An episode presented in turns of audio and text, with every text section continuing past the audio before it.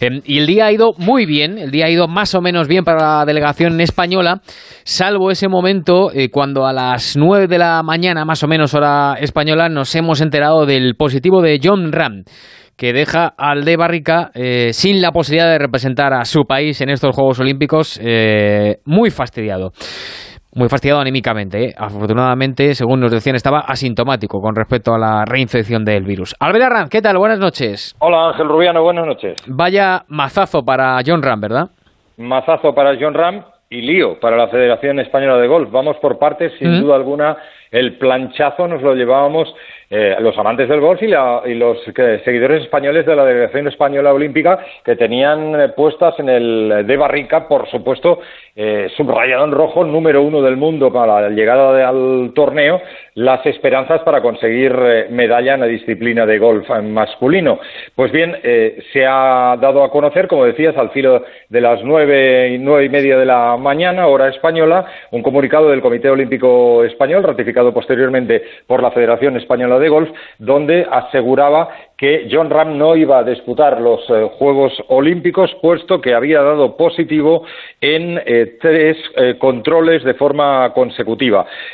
contextualizo. John Ram, sabes que estuvo en el Open Championship en, en, el Reino Unido hace prácticamente un par de semanas, quedó cuarto en esa cita golfística y todas las personas que han estado, todos los viajeros que pasan del Reino Unido a Japón, vienen de país de riesgo para las autoridades sanitarias y políticas eh, niponas. Por lo tanto, eh, se tienen que someter a una prueba de tres PCRs negativos en tres días consecutivos para que se pueda ingresar en Japón. Bien, las dos primeras pruebas PCR daban negativo en el caso de John Ram, pero la tercera dio positivo. A raíz de ese resultado se le efectúan otras dos PCR para ver que no se tratara de un falso positivo, también dieron positivo, con lo cual al filo de las cinco y media de la madrugada hora española, el propio jugador vasco eh, comunicaba a su equipo que se abortaba el, viaje desde Arizona hasta Tokio.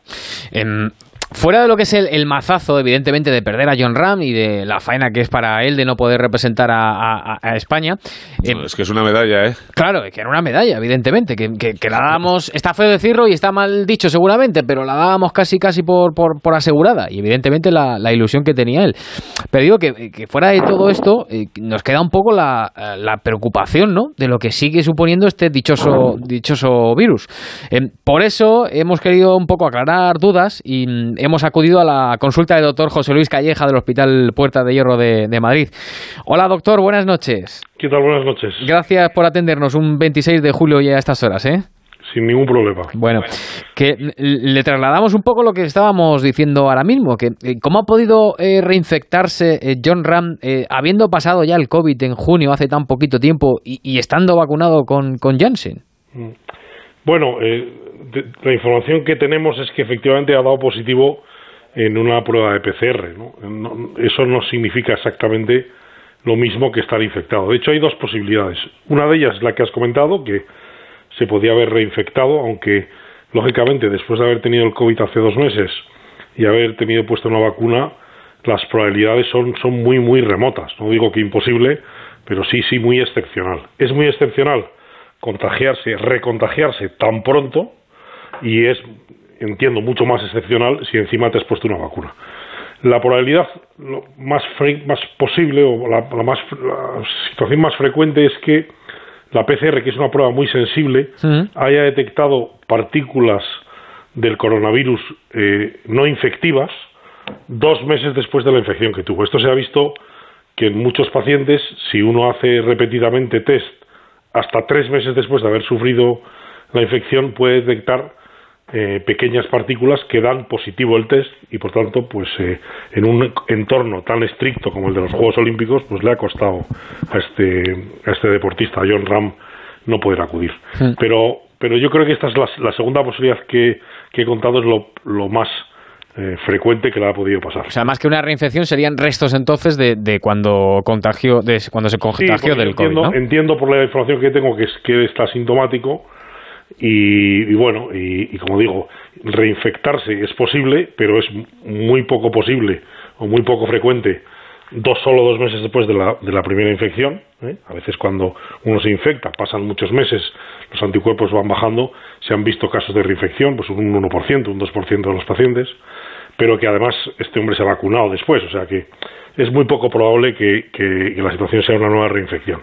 Y lo más probable es que, como hemos dicho, persistan partículas infectivas pero digo, no infectivas, perdón, en, el, en, la, en, las fosas nasales de, John Ram y, y, eso de un, una positividad a, los test de PCR.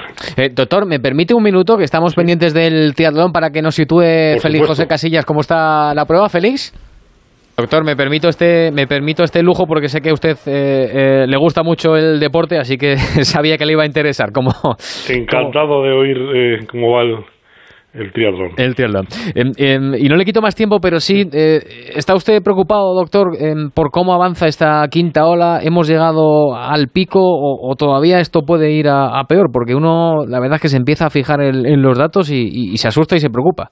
Bueno, los, yo creo que eh, los sanitarios estamos muy preocupados, pues porque realmente, ya lo comentamos eh, hace unas semanas, el levantamiento de las medidas ha, supuesto un, mayor número de reinfecciones, de infecciones perdón, en la gente joven y esto está determinando que desgraciadamente algunos de ellos tengan que ingresar. Como el número de infectados es tan alto, al final pues eh, está ocurriendo lo que no queríamos ninguno y es que los hospitales están duplicando los ingresos. Eh, en Cataluña la situación ya ha afectado eh, a las UCIs. esto en un entorno en el cual pues hay lógicamente personal sanitario de vacaciones y por lo tanto no estamos con los mismos recursos que estábamos eh, hace unos meses, ¿no?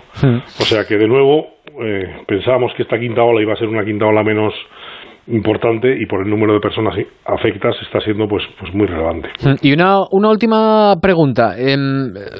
a 17 días del inicio de la liga, eh, ¿cree usted que van a poder mantenerse las, las previsiones de, espectadores en los estadios? Se hablaba del 60 o el 70%. ¿Lo, ¿Lo ve usted posible? Bueno, yo lo veo en este momento, perdóneme, con 700, más de 700 de incidencia a los 14 días, me parece algo absolutamente inviable y implanteable que dentro de, unos días se pueda meter eh, siquiera un aforo razonable. Habrá que ver si se tiene que meter solo gente que está vacunada, habrá que ver si, si tienen que hacerse como en otro tipo de países se está haciendo, eh, gente que está vacunada o que tiene una PCR negativa y desde luego manteniendo pues eh, probablemente medidas como la mascarilla o como la, distancia física.